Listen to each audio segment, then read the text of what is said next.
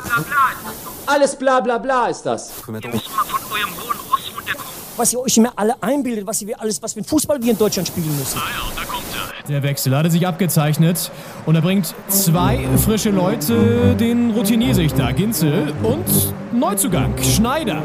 Tippelt schon an der Seitenlinie, greift sich nochmal in die lange Mähne. Die beiden als Doppelspitze, ja, das passt. Slider! Slider! Ja!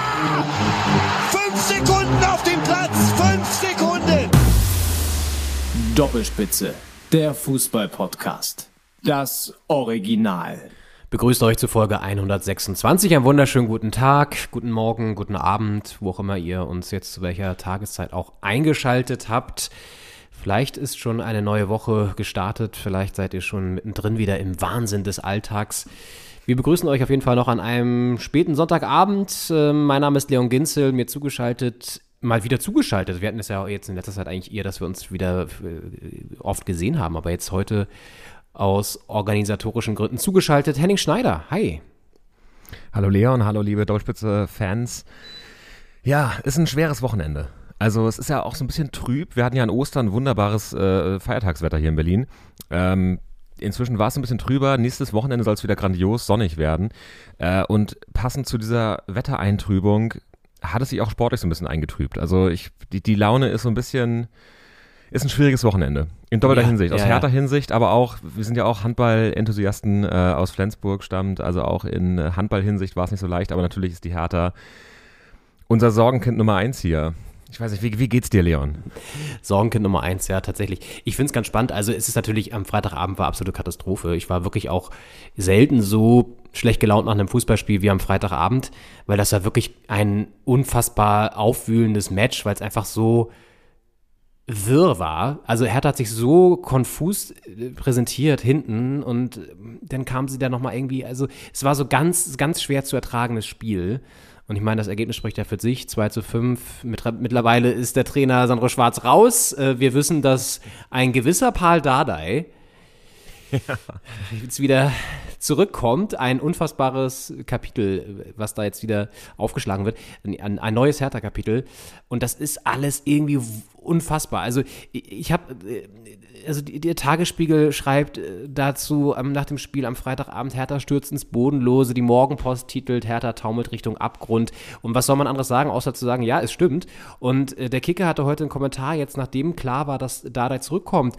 Und das müssen wir gleich mal ein bisschen aufdröseln. Das ist natürlich das große Thema der Folge 126 hier bei Doppelspitze, der Fußball-Podcast. Wie weiter mit der Hertha? Tabellenletzter jetzt. Und der, der Kicker schrieb im Kommentar, ähm, der aktuelle Kader, im Grunde der ganze Club, ist eine Ruine des Größenwahns. Das fand ich ein sehr schönes Bild. Und es ist, es ist ja so. Es ist unfassbar, was da abgeht. Ich meine, wir reden hier über eine Mannschaft, über einen Kader, der mit Millionen eigentlich aufgetunt wurde, der es aber einfach nicht hinkriegt, weil er einfach unfassbar schlecht zusammengestellt wurde. Ja, haben wir auch schon oft besprochen. Jetzt mal wieder die Quittung auf dem Platz. Es ist wirklich, also ja, als Hertha-Fan hatte man ein ganz, ganz schweres Wochenende.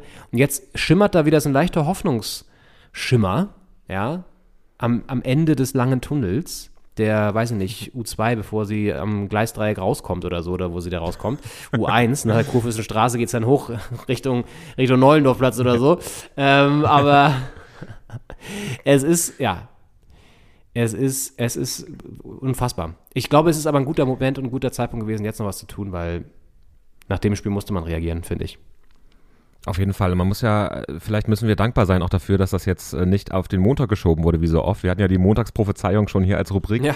weil einfach äh, die Entscheidungen dann doch nicht am Spieltagwochenende getroffen werden und veröffentlicht und verkündet werden, sondern eher am Montag. Heute äh, 15.17 Uhr kam, weiß ich, die die E-Mail äh, von Herr der BSC mit den Stellungnahmen auch von Sandro Schwarz und Paul Dardai. Ähm, also noch während der Spieltag lief, aber natürlich mit dem Freitagsspiel auch mit zwei Tagen Abstand ähm, kam da die News raus. Das heißt, wir können es jetzt ja auch noch äh, besprechen, auch weil wir halt etwas später aufnehmen. Wenn wir heute um 12 aufgenommen hätten, hätten wir es auch nicht mehr drin. Deswegen ähm, ist ja eigentlich ganz gut, dass wir drüber sprechen, wenn es, äh, wenn wir da irgendwie Faktenklarheit haben. Aber natürlich ist es ein, ein Rieseneinschnitt und ehrlich gesagt, mich wundert auch, dass ähm, Paul da jetzt so an Bord ist. Äh, in seinem Statement steht, dass als der Anruf kam, musste er keinen Moment überlegen, weil jeder weiß, wie seine Verbindung, wie eng die Verbindung äh, zu Hertha ist. Und das ist natürlich auch so. Aber ich hatte das Gefühl, als er vor zwei Jahren, also er war ja Trainer 2015 bis 19 und dann ein paar Monate 2021. Und ich hatte das Gefühl, als er das letzte Mal wiederkam und das dann nicht so lange ging, dass der Abgang so ein bisschen geräuschvoller war. Und ich dachte nicht, dass er dann nochmal wiederkommt, ehrlich gesagt. Aber Tja. Das ist halt echte Liebe, ne? Das ist wirklich wahre Liebe. Das- also es ist wirklich, stimmt. äh, es ist extrem spannend, da werden wir gleich nochmal drauf eingehen. Und ähm, im Grunde haben wir es ja schon ein paar Stunden, eigentlich schon äh, gestern schon gewusst, ja, weil äh, ich hatte es dir ja schon im WhatsApp-Chat geschrieben. Ich hatte schon so ein Gefühl, ich wusste schon, dass die, dass die was machen werden. Das war ja auch schon abzusehen nach dem Spiel, nachdem ähm, dann auch die Rede davon war, dass man alles nochmal hinterfragt und dass, ja, da irgendwie alles nochmal auf den, auf den Prüfstein kommt, war klar, dass Sandro Schwarz auch gar nicht mehr fest im Sattel sitzt und sie mussten irgendwas machen, sie mussten reagieren, wenn sie es jetzt nicht einfach so weiterlaufen lassen wollen. Und dann liegt es ja irgendwie auch nahe mit diesem ganzen angekündigten Berlin-Weg, Berlin-DNA, Hertha, bla, dass es dann irgendwie auch jemand sein muss, der aus dem Verein herauskommt, der eine enge Verbindung zum Verein hat und nicht so ein, wie auch dann von verschiedenen Medien kolportiert, Markus Gisdol oder so, ja, also sorry, da hätte ich, das, das wäre wirklich einen, die absolute Bankrotterklärung gewesen. Nee, zum Glück haben sie jetzt Pardadei angerufen und er ist halt einfach ein ultra loyaler Typ und ist kein Geheimnis, ich mag ihn total gerne und ja, er hat seine Macken, so wie jeder. Er ist, glaube ich, auch nicht der einfachste Typ. Der hat einfach einen sehr klaren Willen und ist auch ein Dickkopf mit Sicherheit. Aber, und das auf die Frage ein, eingehend, die du auch gestellt hast, warum er das jetzt mal antut, nochmal antut, so mehr oder weniger, ne? Ich glaube halt, dass auch die Faktoren sich ein bisschen verändert haben im Verein. Man hat jetzt da eben nicht mehr einen Fredi Bobic, der als sehr, sehr mächtiges Alpha-Männchen da alles beherrscht, sondern der ist weg. Es haben, sind auch viele von seinen loyalen Mitarbeitern auch weg. Das heißt, da ist auch ein, ist ein anderer Wind wieder auf der Geschäftsstelle. Und ich glaube, das war für Dardai wahrscheinlich auch ein gutes Argument zu sagen, hey, ich habe jetzt hier ein bisschen mehr wieder so das Gefühl, dass ich vielleicht auch, ja, meinen Weg dann auch, den ich so für, so ein, für so ein Team vorhabe, auch gehen kann, ohne dass ich von, von so mächtiger Seite direkt hinterfragt werde. Und dementsprechend hat sich die Situation einfach verändert. Und dann ist es einfach so, ich glaube, wenn du gefragt wirst, und er ist ja wirklich auch eigentlich, er, er wohnt in Berlin, er ist in super, super vielen Spielen im Stadion. Und du dann wieder auch so lange, längere Zeit draußen warst und aus sich vielleicht nicht wirklich so eine Alternative abgezeichnet hat, auf die er vielleicht auch gar keinen Bock hatte, dann wirst du gefragt und ich meine, ja, ich glaube, dann sagst du einfach ja. Einfach weil du auch so eine gewisse Sucht vielleicht hast, da wieder was zu bewegen oder so. Das ist ja auch irgendwie, kommt ja auch noch dazu. Ich glaube auch Paul ist einer, der, wenn er da im Stadion sitzt oder auch zu Hause vom Fernseher bei Auswärtsspielen, der auch da nicht äh, ruhig sitzen kann und sich das angucken kann, sondern der eh immer mit, mit taktiert und mittrainiert quasi und mitcoacht da von der, von der Couch aus. Ja. So ein bisschen wie Steffen Baumgart äh, das eben auch macht, wenn er nicht mit im Stadion sein darf. Und deswegen kann ich mir gut vorstellen, dass wenn dann der Anruf kommt und die Möglichkeit, da wieder auch Einfluss zu nehmen und äh, ein bisschen direkter äh, daran beteiligt zu sein, äh, dass dann auch ja einfach der Bock da ist und ja, es ist halt die Frage, wer hilft in so einer Situation? Ich meine, es ist, Mhm. wir haben es oft gesagt, nach den Niederlagen in Bremen oder auch in Bochum, wo wir dabei waren, ähm, dass es ärgerlich ist, diese Spiele zu verlieren, die man auch gewinnen könnte. Und gerade Bochum ja auch ein direkter Konkurrent da im Keller unten. Ähm, aber wir haben auch immer gesagt, dass Schalke auch. eben diese Spiele noch kommen, gegen Schalke jetzt zum Beispiel, jetzt noch gegen Stuttgart spielen, ähm, viele Spiele, die wir quasi noch, äh, wo die Punkte gegen direkte Konkurrenten holen können. Und da war Schalke jetzt so ein, das hat sich angefühlt wirklich wie ein le überlebenswichtiges Spiel und irgendwie bin ich auch davon ausgegangen, dass sie das gewinnen. Ich, hab, ich war wirklich so schockiert von diesem Ergebnis. Es hat mich, glaube ich, noch nie ein Ergebnis im Fußball so getroffen wie dieses 5 zu 2, weil ich irgendwie, vielleicht habe ich auch nicht genug drüber nachgedacht, äh, über die Pros und Cons, so welche Faktoren da eine Rolle spielen, aber ich bin echt davon ausgegangen, dass sie das gewinnen. Also, Ja, Ja. gut. Ich glaube, es hat keiner damit gerechnet, dass es so ausgeht. Ich hatte befürchtet, dass das so ein ekliges Spiel werden könnte, weil Freitagabend in Gelsenkirchen Flutlicht, das ist, da brennt die Hütte und die hatten ja auch jetzt nicht so einen schlechten Lauf zuletzt. Also die waren jetzt nicht so komplett immer chancenlos und so. Also die sind ja jetzt auch, ja, haben jetzt auch nach wie vor gespielt, die keine geile Saison logischerweise, weil sie auch unten drin stehen, aber sind jetzt an uns vorbeigezogen so. Und Hertha, das fand ich auch interessant, das hat der, dieser Kicker-Kommentar auch nochmal so ein bisschen aufgedröselt, ist einfach auch so schwer zu berechnen, wie die dann drauf sind. Ich meine, wir erinnern uns an Spiele wie 0 zu 5 gegen Wolfsburg. Wir erinnern uns an, irgendwie, ich glaube, 1-6 gegen Leipzig in der Hinrunde oder so. Also Es ist alles so super absurd, was da für Ergebnisse passiert sind. Und dann gewinnen sie aber 4-1 gegen Gladbach, spielen 1 zu 1 in, in, in Freiburg. Also hatten da wirklich auch gute Spiele wieder. Und das ist irgendwie so eine, so eine, so eine es meandert dazwischen Wundertüte und, und irgendwie absoluter Katastrophe hin zu stabiler offensiver Leistung. Und ach, ich weiß nicht, das ist super merkwürdig. Und gegen Schalke war ja auch hinten defensiv einfach unglaublich schlecht. Und da habe ich auch so gedacht, okay, vielleicht muss man da auch mal von seinem taktischen Konzept abweichen in so einem Spiel und vielleicht mal hinten einfach erstmal dicht stehen und erstmal auf eine Viererkette stehen oder so. Und nicht mit so relativ, also die sind ja über die Außen gekommen, als wäre da irgendwie, weiß ich nicht, gar kein Verteidiger. Und ja, vielleicht muss man da auch ein bisschen dann mal anders stehen. Ich kann mir vorstellen, dass Dada ja auch jetzt wieder anders taktisch da agieren wird und erstmal hinten den Laden dicht halten wird und so. Und du hast ja gesehen, dass vorne auch Potenzial da ist mit Luke Bacchio und äh, ja. Also ich glaube, Sandro Schwarz kann man auch im Endeffekt gar nicht so den Riesenvorwurf machen. Wenn man den machen würde, dann so ein. Und dass er natürlich auch es nicht geschafft hat, irgendwie mal eine kontinuierliche, stabile, erfolgreiche Mannschaft zu formen. Aber ist die überhaupt mit dem Kader möglich? So, schwierig, ne? Also das ist ja auch so ein Thema. So, und ich glaube, dabei, ja, das wird jetzt mit Sicherheit extrem schwer für ihn, da jetzt auch ein Team zu formen, ne? Auf jeden Fall, es sind jetzt noch sechs Spiele. Und äh, diese sechs Spiele hat ähm, Paldadei Zeit, da ja auch wieder einen Glauben daran und Hoffnung irgendwie in die Mannschaft zu bringen.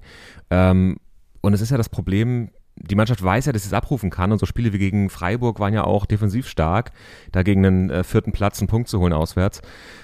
Es ist halt die Frage, warum es dann gerade in den Situationen, wo es äh, wo es klappen muss, nicht klappt. Also wenn du da auf Schalke bist und gut, ist natürlich auch eine Mordskulisse, das ist angesprochen. Es waren, ich habe noch nachgeguckt, fast 62.000 Menschen am Stadion. Also ist ja auch keine Selbstverständlichkeit, dass da im, im Abstiegskampf ähm, da so viele Menschen ins Stadion kommen, sich das angucken, die Mannschaft unterstützen, das ist natürlich äh, Schalke dann auch, äh, hat einen besonderen Faktor dann bei Heimspielen. Aber ja, was, was muss Paldada jetzt ähm, bewegen in der Mannschaft? Ähm, er passt natürlich in diesen Berliner Weg, in die härter DNA, die da, äh, auf die jetzt gesetzt werden soll. Aber was ist, also, ja, auf, auf, auf, auf, was hoffen wir jetzt? Also was, ähm, was kann er bewegen? Was muss er bewegen? Klar, taktisch umstellen. Meinst du, er kommt in dieser kurzen Zeit in die Köpfe der Spieler rein, um sie ready zu machen für den, für den Klassenerhalt? Ja, ich glaube schon. Er kennt ja auch einige noch, fast alle, so eigentlich sehr gut. Ähm, und ich meine, sein eigener Sohn spielt da, der hat ja immer einen direkten Draht auch zur Mannschaft gehabt. Ich denke mal, dass der ihm auch noch mal ein bisschen was stecken kann und so. Also das ist ja auch ein Vorteil. Auf jeden Fall wird er reinkommen. Das ist eine seiner großen Stärken ist, glaube ich, dass er mit den Spielern sehr gut umgehen kann. Und er war ja nie weg vom Verein, aber immer irgendwie mit dabei. Und ich glaube, dass der hat ja überhaupt keine Startschwierigkeit wird er haben. Ich meine, kennt ja alles da. Und es ist ein bisschen so quasi der Jupp Heynckes, der hat von Hertha BSC nur nicht ganz so erfolgreich und auch einen Ticken jünger. ähm, ja. So, und können wir nur hoffen, dass er diesmal aber auch wieder das, das, das Wunder schafft. So, von mir aus sollen sie auch in die Relegation gehen, keine Ahnung, aber auf jeden Fall drin bleiben. Und also auf eine Sache können wir schon mal nicht verlassen, auf ähm, die, die Konkurrenz, weil Bochum holt einen Punkt in in Köpenick, ja, das ist auch wieder so typisch Union, dass sie solche Spiele dann einfach nicht gewinnen. Das ist auch so richtig schlecht wieder, muss ich wirklich sagen. Und das, das, ist eine Sache, da können wir uns einfach nicht drauf verlassen, genauso wenig wie auf Dortmund gegen Stuttgart, das hat man ja auch gesehen wieder am Wochenende. Also, so das, das, darauf kannst du dich anscheinend einfach nicht verlassen, oder es ist ja immer so schlecht, sich auf andere zu verlassen zu müssen, so, also musst du selber deinen Weg gehen. Und Bochum ist jetzt ja fast schon weg mit 27 Punkten. Also klingt jetzt ein bisschen drastisch, aber die haben drei Punkte Abstand zu Stuttgart. Das ist jetzt auch nicht die Welt und so, aber ich würde jetzt mal erstmal die so ein bisschen ausklammern. Das wird jetzt erstmal, wenn die drei da unten ausmachen. Und ja, Herthas Vorteil ist, dass wir noch Bochum und Stuttgart zu Hause haben. So, das ist der, der, der Riesenvorteil. Und die anderen Teams dann ein ziemlich krasses äh, Abschlussprogramm haben. Aber ja, es ist, jetzt geht's gegen Bremen. Die sind gerade nicht so gut drauf. Das könnte unsere Chance sein, dass wir da jetzt auch dann die Punkte einfahren, die wir jetzt brauchen. So. Es ist ein Samstag 15:30 Spiel bei Top-Wetter höchstwahrscheinlich. Also das sind alles so Faktoren. Da da jetzt zurück. Das könnte ein geiles Spiel werden. Und mal sehen. Also ich glaube, es ist gut, da jetzt den Cut zu haben und jetzt mit, mit frischem Kopf hoffentlich nochmal die nächsten Spiele anzugehen. Das ist ja auch für die Spieler wieder so, dann können sich Leute beweisen, dann können die nochmal neu reinkommen und so. Ich glaube, das ja, ist jetzt, kann jetzt was bringen. Und ich habe vor ein paar Wochen noch so gehört, habe ich äh, auch so im, im, Bekanntenkreis ein bisschen so gequatscht über Fußball und dann äh, ging es so darum, dass die anderen jetzt ja auch zum Beispiel Stuttgart-Trainer gewechselt, ja. Ähm, so, hat, hat sozusagen da was schon versucht und das scheint ja auch zu funktionieren mit Sebastian Hönes. Und Hertha hat eben diese Chance, noch das zu tun, aber da habe ich zu dem Zeitpunkt auch gedacht, nee, finde ich irgendwie auch wieder übertrieben, jetzt schwarz rauszuwerfen. Aber jetzt nach der Entwicklung, ja, ich meine, Ich finde auch, der Zeitpunkt ist in Ordnung. Man könnte halt überlegen können, das vor Schalke diesen Impuls schon zu setzen, aber es gab ja vor Schalke, also vor dem Schalke-Spiel nicht wirklich den Anlass dazu. Also ich meine, nach diesem Spiel musste man auch irgendwie handeln und ähm, es ist jetzt ja auch, ich meine, gegen Bremen ist auch ein, ein okayes erstes Spiel, finde ich. Für, für Dada ist auch eine Chance, ähm, da vielleicht schon mal ein Zeichen zu setzen und, und eine gute Leistung abzurufen. Ja.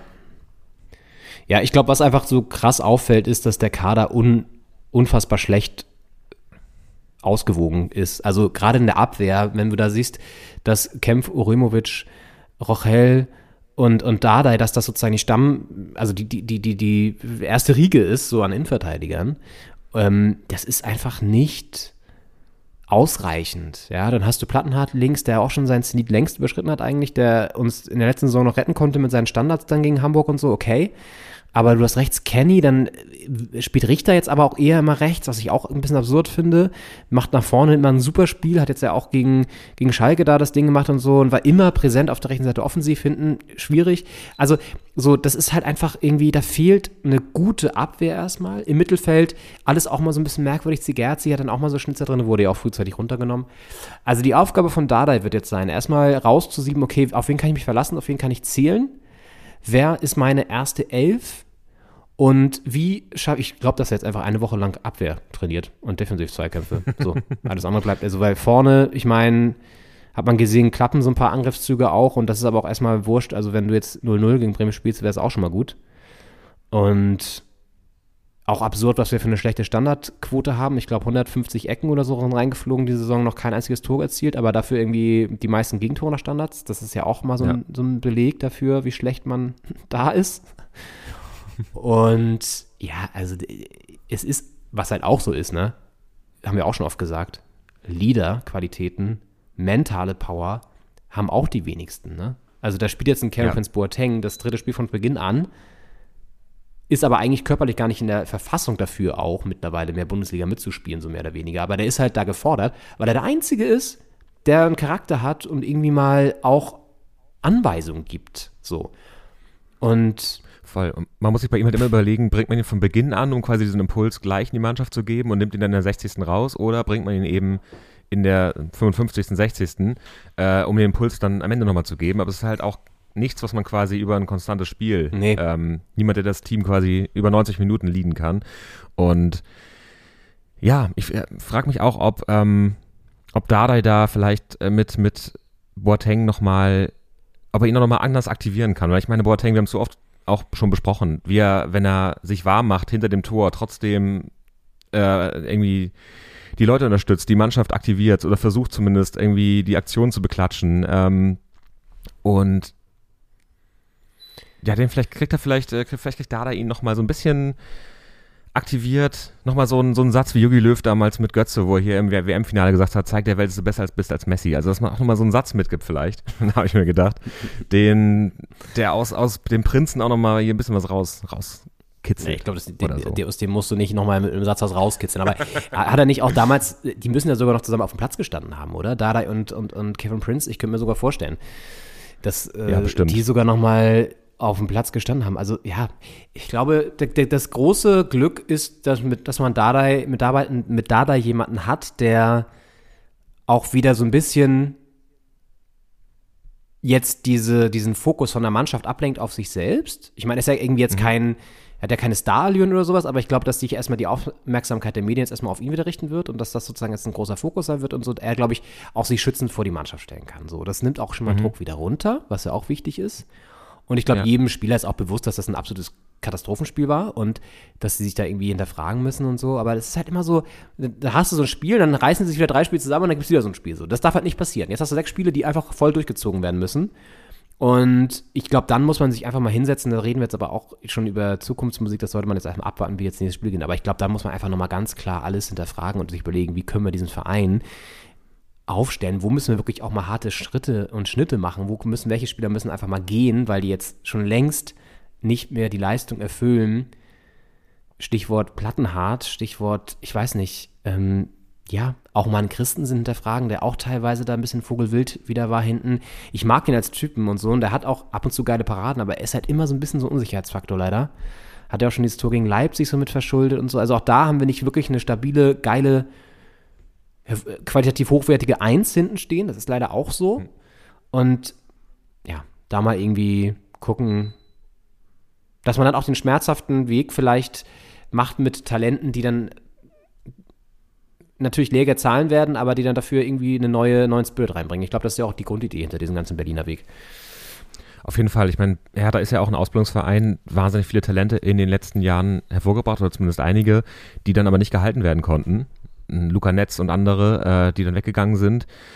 Und es ist ja auch immer die Frage, wie schafft man es, da vielleicht auch mehr Perspektive zu schaffen, dass eben der Schritt in den Profibereich, in die Bundesliga dann da steht und dass man auch die Einsatzzeiten bekommt, dass auch drauf gesetzt wird. Natürlich muss es ausgewogen sein mit, mit erfahreneren Kräften, aber irgendwie muss man es schaffen, den Leuten auch eine Option zu bieten, da zu bleiben. Und natürlich ist es immer attraktiv, zu einem Verein zu gehen, der vielleicht international spielt.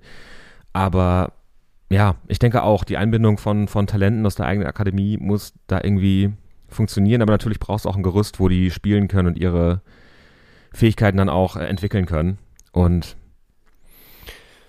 ja, wird einfach viel Arbeit bevorstehen. Und ich, also der Berliner Weg, wenn man bei diesem Slogan bleiben will, der ist auf jeden Fall noch, noch ein weiter. Naja, und vor allen Dingen ist er ja auch zwangsläufig vorgezeichnet, weil einfach das Geld fehlt. Und ich meine, der Einstieg von Triple Seven war jetzt ja erstmal auch vor allen Dingen fundamental wichtig, um überhaupt die Lizenz zu sichern. Das muss man sich auch mal reinziehen.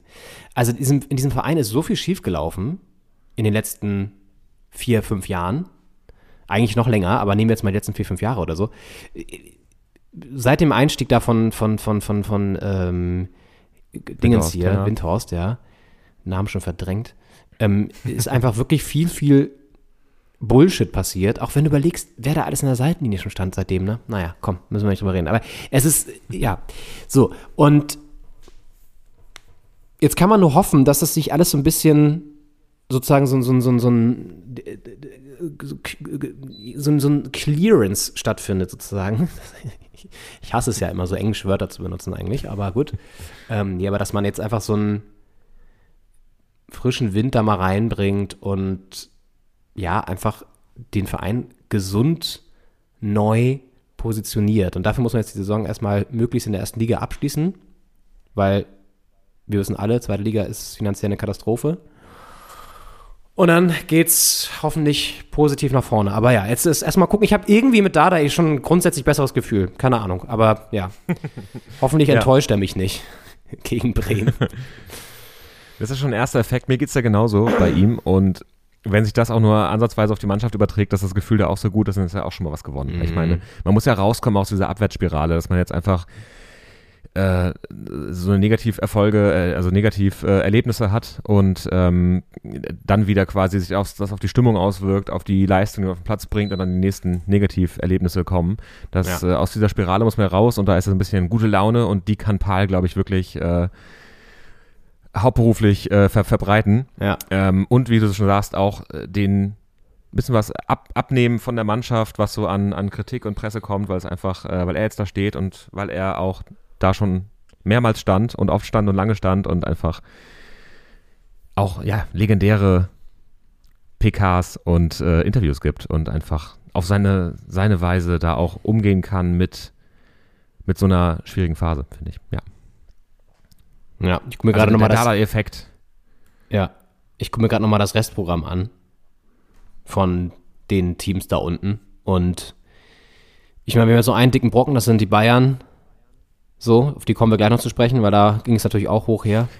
Das können wir immerhin sagen. Bei uns kloppen sich die Spieler nicht. So, so weit ist es noch nicht gekommen bei uns. Ja, so, Freunde. Ne?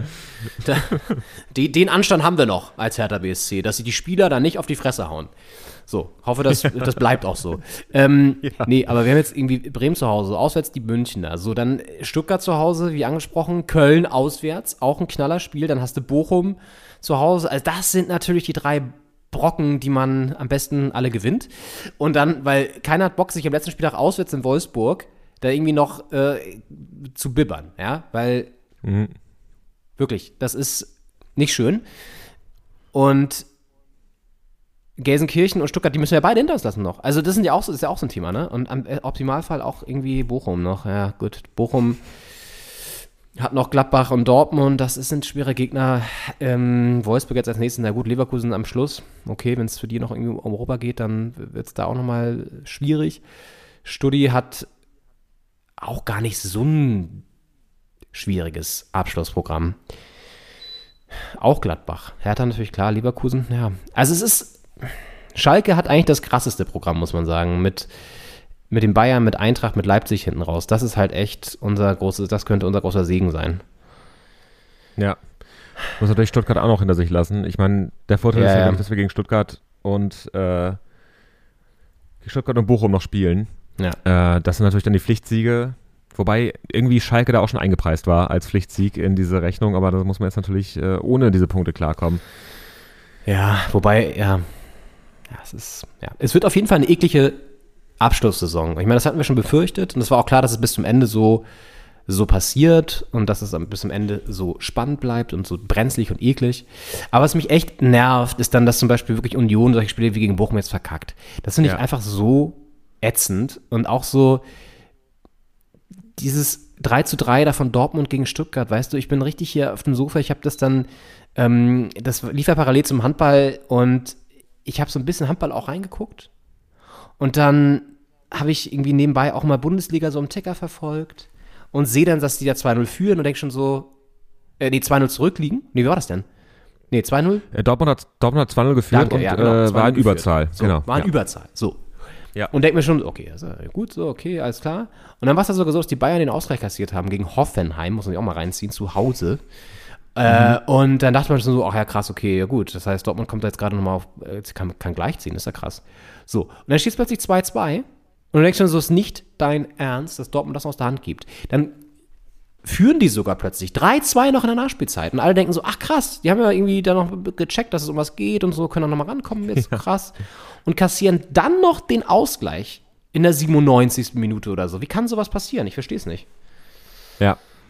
Das ist, Das oh. ist ja auch der Faktor, der die, die Bundesliga seit Jahren einfach nicht spannend macht, Ja. weil die Bayern können patzen, wie sie wollen, die Dortmunder äh, stolpern da hinterher so. Also das ist einfach, Weißt du, wenn, wenn Ja, man sich nicht so mit Hertha, mit Hertha auseinandersetzen äh, muss, zwangsläufig, müsste man sich eigentlich mal mit dieser Dortmunder, weiß nicht, weiß das ist, Ja. äh, Psycho Problemen auseinandersetzen. Fehlende- da. Fehlende da. Unfassbar, wirklich.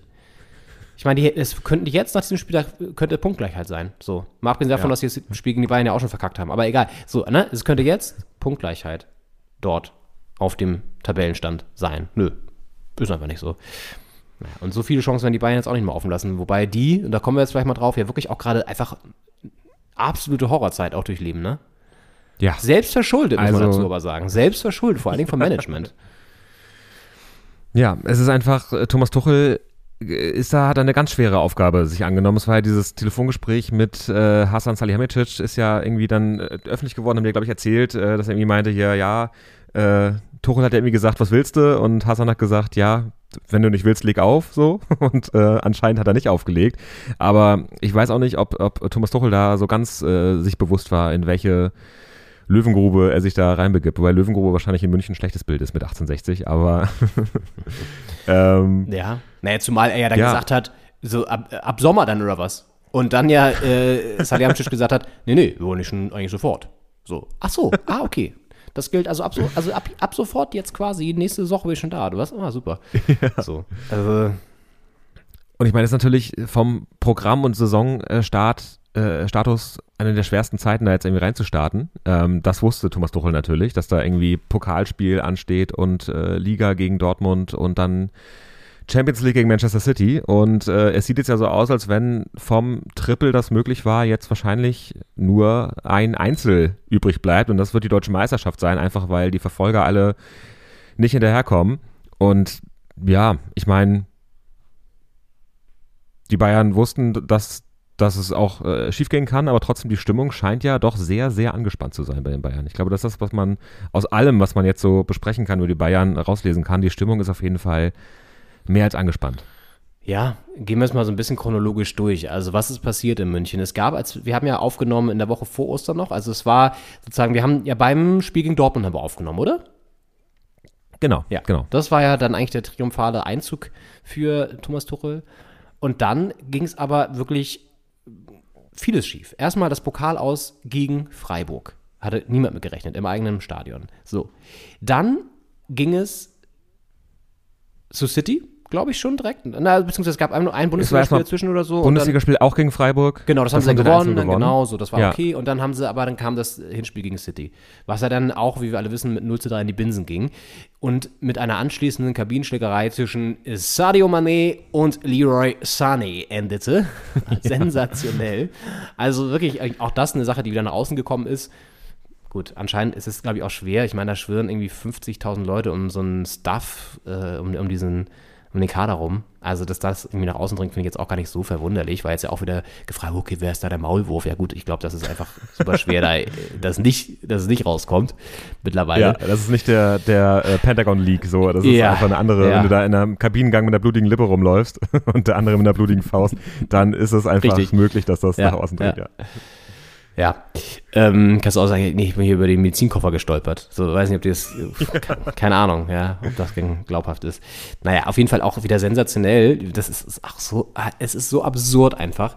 Und ich meine, das Spiel gegen City, hast du es gesehen zufällig? Ich habe es nicht gesehen. Ja, also es war wirklich auch. Es war ja auch so absurd, weil er dann nachher gesagt hat, Tuchel, er hat sich in seine Mannschaft schockverliebt und er war ganz begeistert vom Auftreten und eigentlich wäre ja nur dieses 0-1 wäre ja auch durch so einen Sonntagsschuss gefallen und das kann man ja alles immer gar nicht so richtig kalkulieren und berechnen und danach wären sie am Stiel gewesen und hätten sie ja, dann wäre das Moment auf ihrer Seite gewesen, wenn Sané getroffen hätte, bla bla bla bla bla. Ja, haben sie aber nicht so und dann steht es am Ende 0-3. Ne? Also er hat das super krass schön geredet, obwohl er ja auch meinte, ja, Ergebnis spricht absolut dagegen, aber ich muss jetzt mal für meine Mannschaft eintreten. Ist natürlich klar, dass er da irgendwie, was er vorhatte, ne? Will natürlich jetzt die Mannschaft nicht, nicht komplett runterreden. Äh, die hat das schon selber nämlich gemacht in der Kabine offenbar und zwar mit den Fäusten. So, also da brauchte er gar nicht irgendwie vor Mikro was zu sagen. Das ist auch wirklich, und es ist ja, ich meine, das Ding ist, es liegt ja super nahe, jetzt da so krass abzulästern. Und jetzt kann man sich wieder fragen, ja, ist das irgendwie so übertriebener Bayern hassen? So, nee. Ich habe das gedacht, so, nee, das haben sie sich einfach selber jetzt eingebrockt, diese beschissene Entscheidung, Nagelsmann rauszuschmeißen in dieser Saisonphase. Jetzt haben sie es aber auch verdient, dass man dann auch darüber lästern darf. Und auch über diese ganzen anderen Zustände da. Also ich weiß nicht, das ist so. Ja, und äh, so, dann gab es eben genau das alles. Und jetzt spielen sie dann am Wochenende äh, auch nur 1-1 gegen Hoffenheim. Also das ist auch Wahnsinn. Ja, ich denke auch, äh, wird Nagelsmann, ich weiß gar nicht, meinst du, Nagelsmann guckt Bayern gerade? Guckt ihr die Spiele? Ist ja Hoffenheim ja auch seine, Vielleicht guckt er auch Seine sehnsuchtsvoll schon die beiden- Premier League oder so. Keine Ahnung. ja, das stimmt. Es ist, es ist irgendwie auch total weird. Irgendwie ist es auch, es ist auch lustig, dass die Bayern sich da so selber so zerlegen. Und ich frage mich ehrlich gesagt auch, wie lange das noch mit Salihamidzic und Kahn gut geht, ne? Ja, weil die werden jetzt ja auch auch krass gedacht. in Frage gestellt. Und auch zu Recht, finde ich, weil die einfach jetzt mit der Nagelsmann-Tuchel-Entscheidung haben sie sich einfach wirklich keinen Gefallen getan. Auch der Kader ist jetzt ja auch nicht so erfolgreich und auch nicht, da wird ja auch jetzt wieder darüber gelästert, der beste Kader aller Zeiten. So wie er Salihamidzic die ganze Zeit immer sagt. Und so sieht man ja gegen City, hat das eben nicht funktioniert. Und ja, also ich könnte mir vorstellen, dass nach der Saison da nochmal auch ein paar Leute hinterfragt werden. Also wäre zumindest eigentlich angebracht. Ich frage mich auch, wenn so ein Lothar Matthäus da halt so reingrätscht, da ähm, bei Sky und den, den Kahn auch so angeht, so persönlich und die, die Stimmung, also sagt, dass er das Gefühl hat, dass Mia San Mia fehlt, die Stimmung fehlt beim FC Bayern, es ist einfach nicht mehr so wie zu seiner Zeit und auch noch vor, weiß ich nicht, 10, 15 Jahren. Ähm, ob der da auch so merkt, dass das schon rumort in den, im Hintergrund oder ich habe keine Vorstellung, wie nah Lothar Matthäus wirklich so dran ist. Ich meine, er wird natürlich, er meint ja mal, er redet mit den Leuten und das wird er auch tun. Ähm, aber ich, ich frage mich halt auch, ob der, weil er ja so deutlich sich jetzt selten positioniert hat gegen, gegen Kahn, Ja. gegen Salihamidzic, äh, ob er da auch das Gefühl hat, da können, kann man jetzt was bewegen, wenn man da quasi ansetzt. Aber ich frage mich auch, die sitzen dann da immer so auf der Tribüne, wenn sie eingeblendet sind beim Spiel und man hat das Gefühl, dass die da auch, auch so ihr Ding durchziehen und das auch nicht allen gefallen kann, die da drumherum sind. Ja, und, ich so eine weiß. Auch, Entscheidung jetzt, ja. Ist halt, ja, es ist eine, eine, eine komische Entscheidung. Klar kann man sagen, Nagelsmann, äh, ähm, Tuchel war jetzt auf dem Markt und zum Saisonende ist er vielleicht schon wieder woanders untergekommen. Aber trotzdem war es ein komischer Zeitpunkt, eine komische Kommunikationsstruktur, auch Kommunikationsverhalten. Und ja, es macht einfach einen merkwürdigen Eindruck der FC Bayern und was das Allerwichtigste ist, der Erfolg bleibt aus. Also wenn sie jetzt das Triple holen würden damit, Ja, wäre ja irgendwie alles wieder vergessen. Ja. Aber wenn sie dann im Pokal rausfliegen, bei City untergehen und in der Liga einfach nur Meister werden, weil die anderen nicht, nicht können oder wollen, dann äh, rumort da glaube ich schon an der Säbener Straße. Ja, und es steht ja auch so ein kleiner Generationenwechsel an. Also neuer, alt, ähm, obwohl der jetzt ja auch schmerzlich vermisst wird, angeblich, weil Sommer ja nicht mehr so gut hält. Dann hast du da irgendwie einen Thomas Müller, der irgendwie auch schon seit tausend Jahren dabei ist, der vielleicht auch mal gehen sollte. Keine Ahnung. Also das sind ja auch alles so, der Kader ist einfach nicht top besetzt und kann eben nicht um den Champions League- Champions League-Titel mitspielen. Meistertitel, dafür reicht's offenbar. Für den DFB-Pokal auch nicht. Das sind ein K.O.-Spiel, das ist natürlich immer auch mal, kann auch so ein FC Bayern mal rausfliegen. Wobei sie das jetzt auch echt, so Pokal sind sie einfach auch echt in den letzten Jahren immer frühzeitig raus. Ne? Also wenn du überlegst, dieses 0-5 da gegen Gladbach oder 1-5 oder was das da war, dann auch Ja. diese Geschichte dann Kiel im Schneetreiben, Elfmeterschießen raus und so. Also da gab es echt einige Geschichten. So. Und das ist auch so ein bisschen, also dieser, dieser Mythos des FC Bayern, der blitzt ab und zu immer mal wieder auf, ne? Ich meine, wir haben ja jetzt bei der letzten Folge diesen vergessenen Champions League-Titel nochmal ausgegraben, da bei diesem Final Four gegen, gegen ähm, PSG im Finale oder was das war. Ja. So, das, das klappt dann so, aber insgesamt ist es einfach irgendwie nicht so wirklich, nicht so wirklich homogen, was da auf dem Rasen steht. Auch da fehlen ja auch meiner Meinung nach die Leute, die äh, so, so richtige, so eine Struktur reingeben, wo du einfach das weißt, da ist ein gutes Gerüst, die sind, wenn du die auf dem Platz hast, die Jungs, da kann nichts schiefgehen. Das ist halt einfach nicht mehr so. Und gerade vorne fehlt natürlich ein ganz klarer Top-Stürmer. So, das ist also auch ein Choupo-Moting, der zwar, wenn er dann fit ist und spielt, auch trifft, ist jetzt einfach kein Lewandowski. So. Ja. Und den kannst du super schwer ersetzen. Haaland war ja damals im Gespräch, dann, ja, ähm, wurde ihm ja auch echt ein absurdes Gehalt angeboten. Sogar, das hat der Kicker ja nochmal vor dem Spiel gegen City irgendwie recherchiert oder wahrscheinlich dann erst gedroppt, weil es so gut passte zeitlich. ähm, ich glaube, da war irgendwie die Rede von 35 Millionen im Jahr oder so, was ja auch echt nicht wenig ist. Äh, und trotzdem ist er dann bei Man City unterschrieben, so, und ja. Ich weiß Dafür, nicht. Dass, äh, Uli Hoeneß damals ja vor ein paar Jahren mal meinte, dass äh, die Bayern niemals mehr Transferablöse zahlen werden als 40 Millionen, ist dann 35 Millionen Jahresgehalt schon eine Hausnummer auch. Hat sich aber auch einiges geändert natürlich seitdem. Und ich finde halt auch, also ich meine, Sadio Mané hat halt einfach nicht gezündet, war auch verletzt, ähm, hat dann einen schweren Stand auch, ähm, ist natürlich, kommt nicht von ungefähr, dass er da jetzt so eskaliert ist anscheinend in der Kabine. Und ich finde aber auch, Josua Kimmich ist so ein Faktor, der mehr Unruhe reinbringt vielleicht als Ruhe. Ich fand sehr bemerkenswert die, die Szene nach dem Abpfiff in Bundesligaspiel gegen Freiburg, also direkt wenige Tage nach dem Pokal aus, äh, haben sie in der Bundesliga nochmal gegen Freiburg gespielt, ähm, haben dann 1-0 gewonnen und danach jubelte Kimmich so in Richtung Freiburg-Tribüne.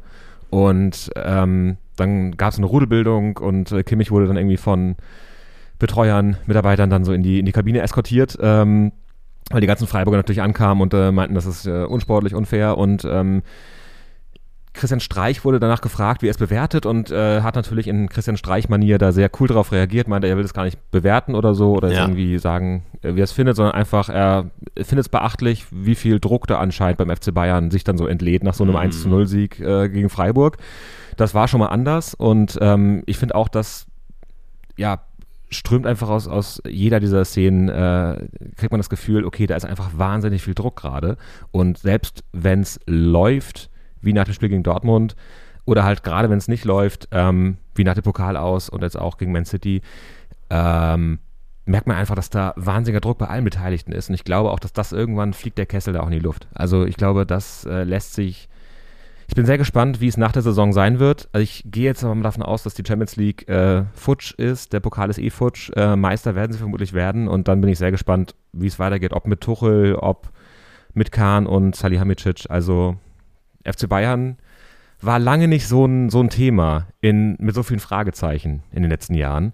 Ähm, da bin ich sehr gespannt, wie es nächstes Jahr so wird an der Säbener Straße. Ja.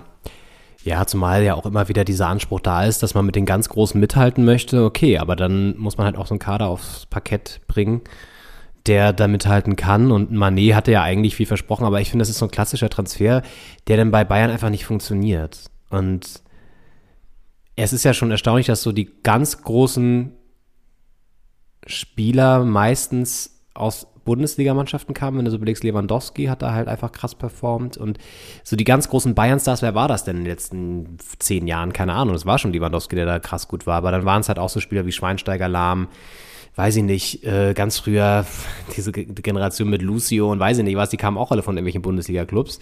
Und diese internationalen Transfers, die zünden meistens gar nicht mal so krass, habe ich das Gefühl, bei den Bayern.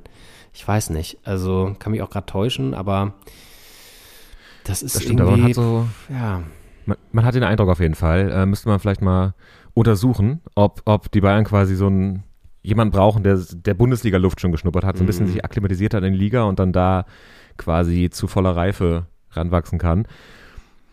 Aber das stimmt. Und ja, ist natürlich dann auch bezeichnend, dass so ein Transfer dann nicht fruchtet und dann die, die Sache auch so eskaliert. Und äh, ja, ein Spiel ist er ja suspendiert worden.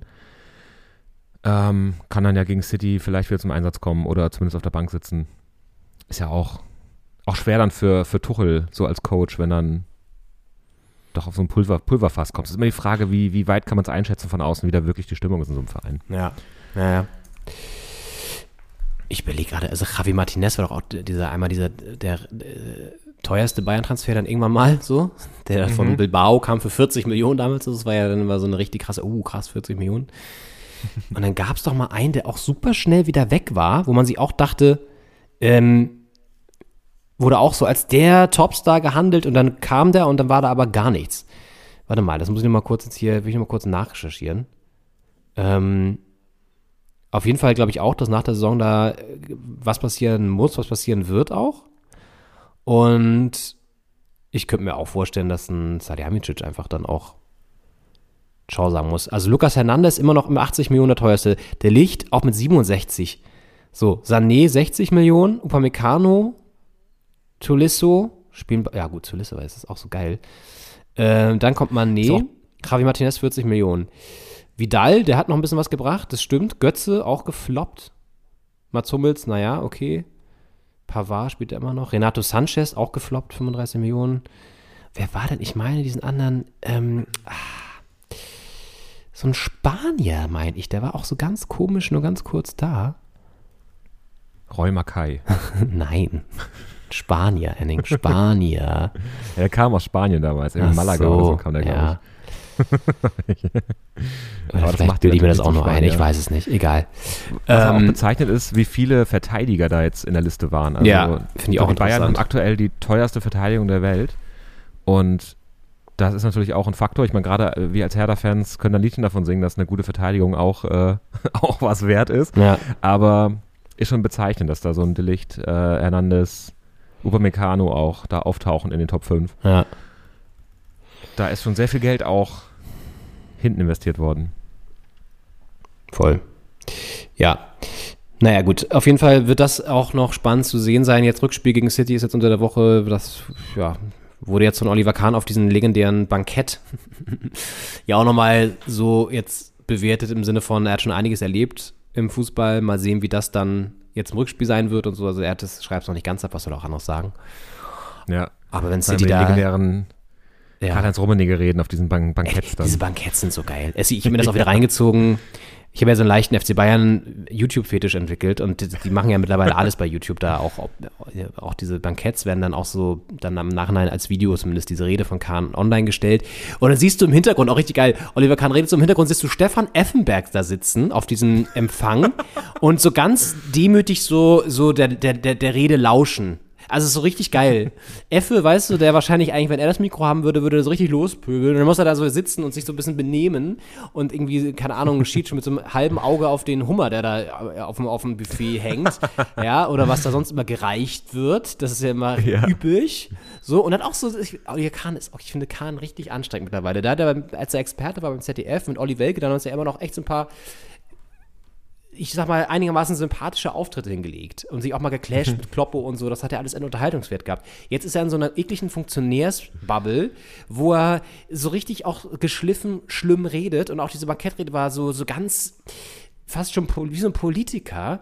Und du denkst dir so, Alter, komm mal aus dir raus, red mal wieder so wie, hau mal auf den Putz, ja, so wie du auf der Tribüne abgehst, du kannst auch mal reden und nicht immer so dieses, so, gut, gegen Lothar hat er da mal ausgeteilt da bei Sky, okay, wow, das war der alte Olli. Davon will ich wieder Ja. mehr sehen. Wo ist das hin? Ja, das finde ich immer so, ach, schlimm, wenn die, wenn die Menschen so mit den Ämtern sich so, ja, so einlullen lassen. Das finde ich immer ganz, ganz schlimm. Und diese Rede dann auch so am Ende so, ja, und jetzt wünsche ich hier allen, die trotz dieses Ergebnisses, ja, wünsche ich jetzt einen, uns einen tollen Abend hier und viel Spaß bei diesem Bankett. Und du weißt schon, dass da wahrscheinlich 500 Leute sitzen, die irgendwie irgendwelche Sponsorenverbindungen zu diesem Club haben und das ist alles so eine ganz merkwürdige Welt. Ich würde da auf diesem Bankett einfach gerne mal so dabei sein, um das mitzuerleben, aber ich glaube, menschlich schwierig. Kulinarisch, Das stimmt. ja, menschlich schwierig. Vermutlich. Kulinarisch vermutlich top. Aber ja, es ist wirklich, wenn so ein Amt so, ein, so, ein, so eine Person dann auch und so eine Persönlichkeit dann auch konsumiert, einfach, wenn der dann, ja, gar nichts mehr vom Vulkan, von, von Olli übrig ist, müssen wir uns da Sorgen machen, um Oliver Kahn. Sollte vielleicht Lothar Wirklich. Matthäus Hassan Salihamidzic äh, ersetzen, Ja. dass die so, ein- er sich hat, wen hat, um sich dran zu reiben, der ihn auch vielleicht auf die Palme bringt, wenn er ihn nur sieht.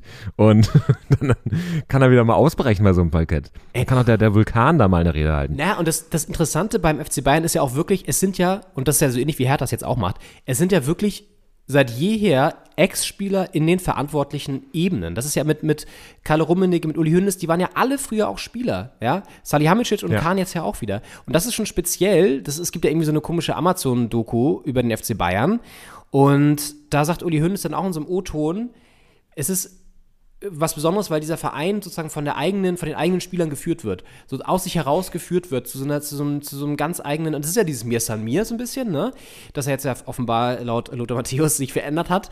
Und das ist ja auch interessant und speziell, weil bei allen anderen hast du irgendwie so Manager sitzen, die sonst woher kommen, ja, keine Ahnung, oder die zumindest nicht so eine, so eine krasse Verbindung mit dem Verein haben. Und beim FC Bayern ist es halt immer, sind es immer Ex-Spieler, die das da ausmachen und immer starke Egos. Und das kann vielleicht auf Dauer so ein Zusammengehörigkeitsgefühl schaffen, aber ob es den Erfolg auf Dauer sichert, weiß man halt auch nicht, ne? Ja, voll. Ist auf jeden Fall wirklich, wirklich spannend. Und man hat das Gefühl, die Bayern wollen halt auch so ein bisschen einzigartig sein, wie immer. Mhm, äh, oder auch niemanden ranlassen und so. Es hat auch ein bisschen so, fast so internatsartig wirkt das. Ja. Wie so, weißt du, diese Elite-Unis da in USA und, und England, wo dann auch da die US-Präsidenten der nächsten Generation da ausgebrütet Mhm. werden und so. Na gut, die, die sind noch, werden noch an der, an der Fifth Avenue ausgebildet oder nicht? Im Trump Tower. Okay, beziehungsweise im Fernsehen auf Fox. Ähm, wollen wir ein kleines Päuschen machen und dann nochmal ganz kurz äh, Blick in die zweite Liga werfen? Und wir haben noch einen Gast aus einer Stadt, die jetzt natürlich bald uns besuchen wird hier in Berlin. Und ähm, ja, wollen wir das kurz nach der Pause besprechen noch? Das machen wir. Alles Kurzes klar. Päuschen, Kurzes Päuschen. bisschen Luft holen und dann Jo. geht's wieder in die zweite Alles Runde. klar. Bis gleich. Bis gleich. Ja, ich habe gelernt als Kind. Ich habe zur Schule gegangen, hat mein Sportlehrer gefragt, hat, na, wie hast du gespielt? Habe ich gesagt, gut. Dann hat er gefragt, äh, wie viel Vorlage hast du gegeben? Sag ich, keine. Wie viel Tor hast du geschossen? Keine. Und die hast du gut gespielt. Also praktisch, er war da. Torschance für Stürmer, fragst du, wie viel Torschance hast du gehabt hast? Vieles. Okay, er war da. Positiv. Positiv, das ist das Stichwort, das Paldadei in die Mannschaft, in die Mannschaft von Hertha BSC Berlin bringen soll. Und damit herzlich willkommen zurück zur, zum zweiten Teil von Folge 126, Doppelspitze der Fußball-Podcast. Ja, Leon, der Dardai ähm, ist wieder zurück an der Seitenlinie bei der Hertha und Ja. Ähm, Ja, ja. muss da jetzt auch positive Energie reinbringen. Absolut. Ich glaube, alle Field-Reporterinnen und Reporter dieser Nation freuen sich jetzt schon auf die Interviews mit Paul Dardai. und wir als Fans natürlich sowieso. Auch auf die PKs. Es ist immer auch geil einfach. Und es wird, es wird turbulent, es wird aufregend, es wird spannend. Es werden spannende sechs Spiele noch mit Paul. He is back. Und das werden wir in den nächsten Wochen natürlich ausführlich hier beleuchten bei Doppelspitze der Fußball-Podcast, aber wollen jetzt einen kurzen Blick ähm, auf äh, unseren Gegner werfen. Jetzt am kommenden Wochenende, denn Werder Bremen schreibt auch Schlagzeilen. Haben jetzt verloren heute knapp gegen Freiburg zu Hause 1 zu 2. Sind gerade nicht, gar nicht so gut drauf. Das könnte eine gute Phase sein, um für Hertha da zu äh, spielen gegen die, gegen die Bremer. Und ansonsten bestimmen aber ja zwei Herren, aber besonders ein Herr die Schlagzeilen da an der Weser. Und das ist natürlich Niklas Füllkrug, der, wer hätte das vor einem Jahr gedacht, auch die Nationalmannschaft gerade äh, mit Toren bereichert und da der einzige konstante Spieler ist, der auch für positive Schlagzeilen sorgt. Und bei Werder ist es natürlich ähnlich. Er führt die Torschützenliste nach wie vor noch an. Mit gar nicht mal so vielen Treffern. Ich glaube, fast hat er 15, 16 oder so. Es sind, sind gar nicht so viele. Ja, 16 glaube ich. Ja, und er war jetzt verletzt am Wochenende, aber natürlich gibt es immer wieder Schlagzeilen, jetzt auch unlängst heute gesehen. Geht er zu den Bayern nach der Saison? Wer schnappt sich Füllkrug? Weil natürlich ist er bei Bremen gesetzt und der Topstar, aber auch auf anderen Zetteln steht er natürlich bei anderen Vereinen, das ist ja ganz klar. Und wir haben einen Mann angezapft, eine Quelle in Bremen, den wir, ihr erinnert euch bei, an die Folge, als wir in, in, in Bremen waren, da auch schon am Mikrofon hatten und der hat uns was geschickt, Henning. Auf jeden Fall. Malte Bürger von der Deichstube in Bremen, die da ja äh, investigativ und äh, recherchemäßig immer ganz nah dran sind im SVW. Wir haben damals mit ihm gesprochen, es war ein wunderschöner äh, Tag da. Äh, also ein Sonntag nach dem Spiel. Das Spiel war nicht so wunderschön, wir haben nur 1 verloren. Na, durch ein Tor von Füllkrug und sind da ja an der, an der Weser lang spaziert. Ähm, erinnere mich gerne dran. Äh, und wir haben ihn gefragt, äh, wie er die Sache mit äh, Niklas Füllkrug einschätzt, die Wechselgerüchte. Und ähm, da hat er uns Folgendes zugesagt. In Bremen wird natürlich sehr viel gerade über das Sturmdu gesprochen, was einerseits natürlich mit den Toren zusammenhängt, aber andererseits eben auch mit der sportlichen Zukunft. Wobei man beide Personalien da durchaus ein bisschen ja getrennt voneinander betrachten muss. Natürlich wäre es fraglos äh, ein großer, ja, großer Schock, eine große Bürde für Werder, wenn auf einmal beide Spieler gehen würden. Nichtsdestotrotz, ähm, die Personalien unterscheiden sich dann doch. Ähm, da gibt's Niklas Füllkrug in der Liga momentan der Führende der Torjägerliste, äh, trifft in der Nationalmannschaft, hat ein phänomenales Jahr hingelegt, ist äh, ja momentan sowas wie das Aushängeschild nicht nur des DFB-Teams, sondern eben auch des SV Werder. Ähm, und durch seine Äußerungen, die er getätigt hat, wir haben jetzt gerade auch nochmal mit ihm wieder ein Interview geführt, also sehr geerdet, sehr realistisch einschätzend, ähm, sehr klar auch sich zum Verein bekennend. Äh, nichtsdestotrotz äh, lässt er sich auch eben diese Tür völlig zu Recht auch offen, ähm, künftig bei einem anderen Club zu spielen, der vielleicht mehr Geld bietet, aber man nimmt ihm wirklich ab, dass das gar nicht das Hauptargument ist, sondern es geht einfach um die sportliche Perspektive. Ähm, um dazu zu sagen, also er hat auch weiterhin, das hat er auch nochmal in dem Interview betont, total Bock bei Werder zu spielen, weil eben dieser viel zitierte Mannschaftsgeist, der immer wieder betont wird, ähm, ja hier so groß ist, er mit den Jungs wirklich ja gerne zusammenspielen, das kaufe ich ihm auch total ab. Ähm, nichtsdestotrotz, äh, und so geht es eben auch den Fans, Natürlich wäre jeder enttäuscht, wenn er geht. Nichtsdestotrotz würde es ihm, glaube ich, jeder gönnen, weil er einfach ja in den vergangenen vier Jahren eine total ehrliche Haut war, immer alles gegeben hat, auch jetzt mit Leistung überzeugt. Ähm, also es gibt ja jetzt nicht irgendwie eine Phase, wo er sich mal wirklich hängen lässt oder wo man denken könnte, diese ganzen Wechselgerüchte, die schwirren in seinem Kopf rum. Ähm, und genau deshalb, das hat er auch nochmal in diesem Interview gesagt. Ähm, er will sich da jetzt noch nicht mit beschäftigen. Das soll alles erst am Ende der Saison erklärt werden oder geklärt werden. Äh, vorher ist ja ohnehin nicht damit zu rechnen, dass eine Entscheidung in irgendeine Richtung fällt. Ähm, und insofern wartet er einfach ab. Bekanntlich hat er seinen Berater gewechselt im vergangenen Winter, ähm, was jetzt weniger ein Zeichen dafür ist, dass er unbedingt wechseln will, sondern einfach, dass er quasi auch die allerletzte Möglichkeit genutzt wissen will, ähm, vielleicht für das, das ganz große Angebot zu sorgen. Und das ganz große Angebot heißt in diesem Fall eben nicht unbedingt das millionenschwere Angebot, was sicherlich auch ein attraktiver Nebeneffekt für ihn ist, sondern einfach das sportlich attraktivste. Und ähm, es gab ja das eine oder andere Gerücht, äh, dann kam mal was aus Italien von einem Mittelklasse-Club, auch aus der Premier League äh, soll immer mal wieder Interesse da sein, auch nicht bislang, auch nicht von den Top-Teams. Und genau das ist dann eben auch der, die ganz interessante Frage. Will Niklas Füllkrug wirklich einfach nur wechseln, um nochmal ein neues Abenteuer zu erleben und vielleicht die ein oder andere oder den ein oder anderen Euro dabei mitzunehmen?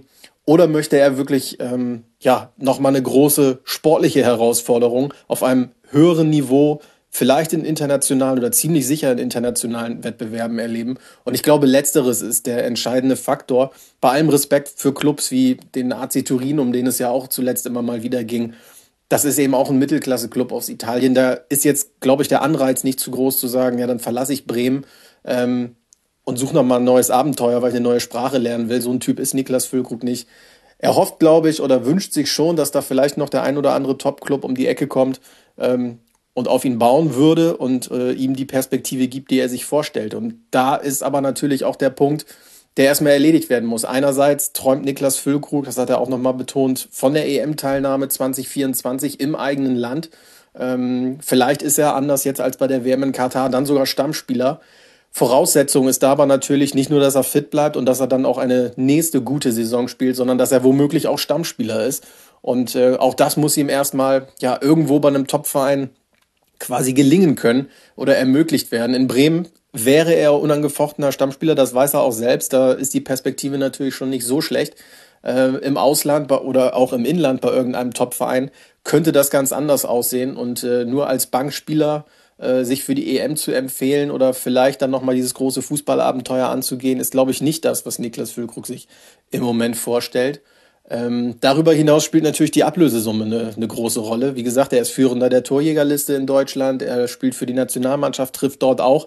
Also ist nicht unrealistisch, zumal er noch einen Vertrag bis 2025 in Bremen besetzt, dass das Werder ja ab die 20 Millionen aufwärts fordert und sich auch wünscht. Und das kann zumal, zumindest in Deutschland schon mal nicht jeder Club bezahlen. Da sind wir halt bei den Bayern, da sind wir bei Leipzig oder bei Dortmund. Da muss so ein Spieler auch erstmal reinpassen. Insofern ähm, ja, müssen wir gucken. Ich persönlich würde sagen, sowas wie der SC Freiburg könnte rein sportlich super passen, wenn es da tatsächlich in die Champions League Richtung geht. Aber andererseits muss man da natürlich auch sehen, auch wenn da Geld vorhanden ist mittlerweile durch Erfolge, durch Transfererlöse, äh, ob man bei den ja behutsam aufs Geld achtenden Freiburgern zum Beispiel ähm, viel, viel Geld für einen Spieler, der eben auch schon 30 Jahre alt ist und vermutlich, man weiß es nicht genau, einen relativ geringen Wiederverkaufswert hätte, äh, ausgibt, ist auch mehr als fraglich. Insofern in Deutschland sind, glaube ich, die Optionen relativ rar gesät und im Ausland muss man dann eben gucken, ob das sportliche Gesamtpaket passt. Wie gesagt, Stimmung hier in Bremen. Er hat mehr oder weniger Legendenstatus mittlerweile schon. Äh, jeder würde sich wünschen, dass er bleibt, aber jeder hätte auch bei aller Enttäuschung großes Verständnis dafür, wenn Niklas Füllkrug sich nochmal für eine richtig große äh, ja, Aufgabe, ein richtig großes Abenteuer entscheidet. Und ich glaube, dass viele Werder-Fans dann äh, ja auch da einigermaßen mitfiebern würden, je nachdem, welcher Verein es denn dann am Ende wird. Ja, es bleibt auf jeden Fall spannend in Bremen um Niklas Füllkrug und es passt, finde ich, auch zur, zur Stadt und zum Verein, dass man das locker nimmt. Also in anderen Vereinen wäre, glaube ich, auch deutlich mehr Stimmung so bei Fans und, äh, und äh, den Verantwortlichen. Und da lässt man es so ein bisschen auf sich zukommen. Ich meine, es spricht viel für einen Wechsel, es spricht einiges auch gegen den Wechsel oder äh, für einen Verbleib in Bremen. Und ich finde, es passt zum SVW, dass es da irgendwie einfach man es locker nimmt und man würde es ihm wünschen, wenn das, wenn das ein gutes Ergebnis für ihn wird äh, mit einem anderen Verein und nochmal einen Karriereschritt. Aber man freut sich natürlich auch, wenn er da bleibt. Und vielleicht wäre es auch das Beste für ihn. Er ist ja auch ein bodenständiger Typ mit Familie und äh, sehr verwurzelt in Bremen. Und ja, kann ich mir gut vorstellen, dass er ja, bleibt, ehrlich gesagt. Ich würde ich würd ihm raten, geh nochmal weg. Lücke, wag doch nochmal ein Abenteuer. Naja, ist ja wirklich so. Weil wenn du dann irgendwie da mit deinen 50 Lenzen oder so auf dem, auf dem, auf dem Balkon sitzt oder deiner Terrasse da im, im Niedersachsen und überlegst, ah, wäre ich damals doch nochmal nach Turin gegangen oder das Angebot von, weiß ich nicht, aus London, was ich damals ausgeschlagen habe. Nee, nee, ich glaube wirklich, dass dem würde nochmal so ein Wechsel. Und wenn du dann scheiterst, dann hast du bisher gescheitert. Aber wenn, dann, wenn du nicht scheiterst, dann hast du nochmal ein Abenteuer gehabt. Oder auch so hast du ein Abenteuer. Ist ja völlig egal. Also ich glaube, ich würde es machen. Ich würde es machen. Ja, na, vielleicht, wenn er bleibt. Auch nicht wegen des Geldes, weißt du, sondern einfach wirklich, um, um zu sagen, ich habe ja nochmal ein europäisches Kapitel hinzugefügt. Ja. Wenn er bleibt, kommt vielleicht eine Statue da in den, ums äh, Weserstadion rum. Ist ja ein schöner Ort auch für so eine Statue. Kann man übers Wasser gucken. Aber vielleicht auch nicht. Also ich, ja, ja, ich denke, ich denke, er wird dann eine Entscheidung, eine gute Entscheidung treffen. Und es hängt ja auch davon ab, wer, wer da was anbietet. So. Aber gerade in England ist ja auch äh, relativ viel Geld in den Mittel, Mittelfeldvereinen, sage ich mal, und die äh, ja auch irgendwie ja. spannende Optionen sind. Deswegen ist da schon die Möglichkeit auch, dass da die Summe gezahlt wird, die da veranschlagt wird. Ich glaube, es hängt auch ein bisschen davon ab, wie er, sich jetzt, wie er sich jetzt noch in den letzten übrigen Spielen präsentieren wird. Wenn er da jetzt nochmal so fünf, sechs Dinge reinknallt, dann ist er natürlich absolut auf den Zetteln der Top-Clubs. Die werden natürlich sein Alter mit in die Waagschale werfen und sich überlegen, okay, gib mir vielleicht so einen Zweijahresvertrag oder so. Aber selbst dafür, ich meine, ja, naja, mal sehen. Ich meine, also nach Bremen zurückkommen kann man ja auch immer noch. Absolut, absolut, absolut. Aber ich weiß, was ich nicht machen würde an seiner Stelle, ist zu den Bayern zu gehen. Das würde ich wirklich nicht machen. Das stimmt. Ja. Und das wäre das wär ein Schuss ins eigene Knie. Was beim Fußball keine gute Idee ist. Keine gute Idee, nee. er hat schon eine Zahnlücke, aber noch eine Lücke in der Kniescheibe. Ich weiß nicht, ob das so, ob das so gut kommt. Das wäre, glaube ich, Wäre nicht so schön. Ähm, ja, und ansonsten gab es ja noch eine andere Causa in Bremen, die hoch debattiert wurde. Auf jeden Fall. Wir haben es ja schon mal angesprochen. Und zwar ist die Mannschaftskasse abhanden gekommen. Und Ja, zwar weg. vermutlich äh, gestohlen. Ähm, das ist schon im letzten Herbst passiert, also schon eine Weile her. Ähm, und ist dann, ja, mit etwas Verzögerung äh, ist das quasi ans Licht der Öffentlichkeit gekommen. Die Deichstube hat da berichtet. Und ähm, wir hatten das schon mal angesprochen. Und na, natürlich haben wir auch da nochmal nachgefragt, wie ist der Stand der Ermittlungen? Geht das voran? Wie sieht es da gerade aus? Und äh, da hat uns Malte auch was zu gesagt. Ja, die kuriose Geschichte mit der Mannschaftskasse, die erinnert ja irgendwie an eigene Amateurfußballzeiten, wo irgendjemand vergessen hat, die Umkleidekabine abzuschließen und plötzlich ist die Plastiktüte mit den Armbanduhren, den Portemonnaies und den Autoschlüsseln verschwunden. Äh, ganz so einfach dürfte es beim SV Werder nicht gewesen sein. Ähnlich wie an allen Bundesliga-Standorten ist die Kabine ein sehr heiliger Ort, wo nicht allzu viele Personen Zutritt haben. Nichtsdestotrotz, es müssen wohl irgendwelche Personen Zutritt gehabt haben, denn Niklas Füllkrug hat äh, uns im Gespräch mal relativ glaubhaft versichert, dass er nicht zutraut, dass irgendwie einer seiner Mitspieler da kriminelle Energie aufgebracht haben könnte. Was ein wenig verwundert ist halt die Tatsache, dass die Mannschaftskasse anscheinend in einem Safe eingeschlossen war. Also da muss dann auch noch jemand ja die Kombination irgendwie gekannt haben oder sich den Schlüssel geschnappt haben. Wie genau das da gesichert ist, das äh, ist nicht überliefert. Aber es soll niemand eben aus der Mannschaft gewesen sein, sondern irgendjemand, der sich dann doch Zutritt da verschafft hat. Auf jeden Fall eine ganz kuriose Geschichte ähm, und das ist jetzt eine Angelegenheit der Polizei. Ähm, wir hatten damals äh, schon ein bisschen früher davon Wind bekommen, haben natürlich dann auch äh, Werder kontaktiert, inwiefern, ja, ob es da ein offizielles Statement gibt oder nicht. Äh, das, das kam dann irgendwann und deswegen ging auch ein, ein wenig Zeit ins Land, bis dann endlich die Berichterstattung sozusagen begann.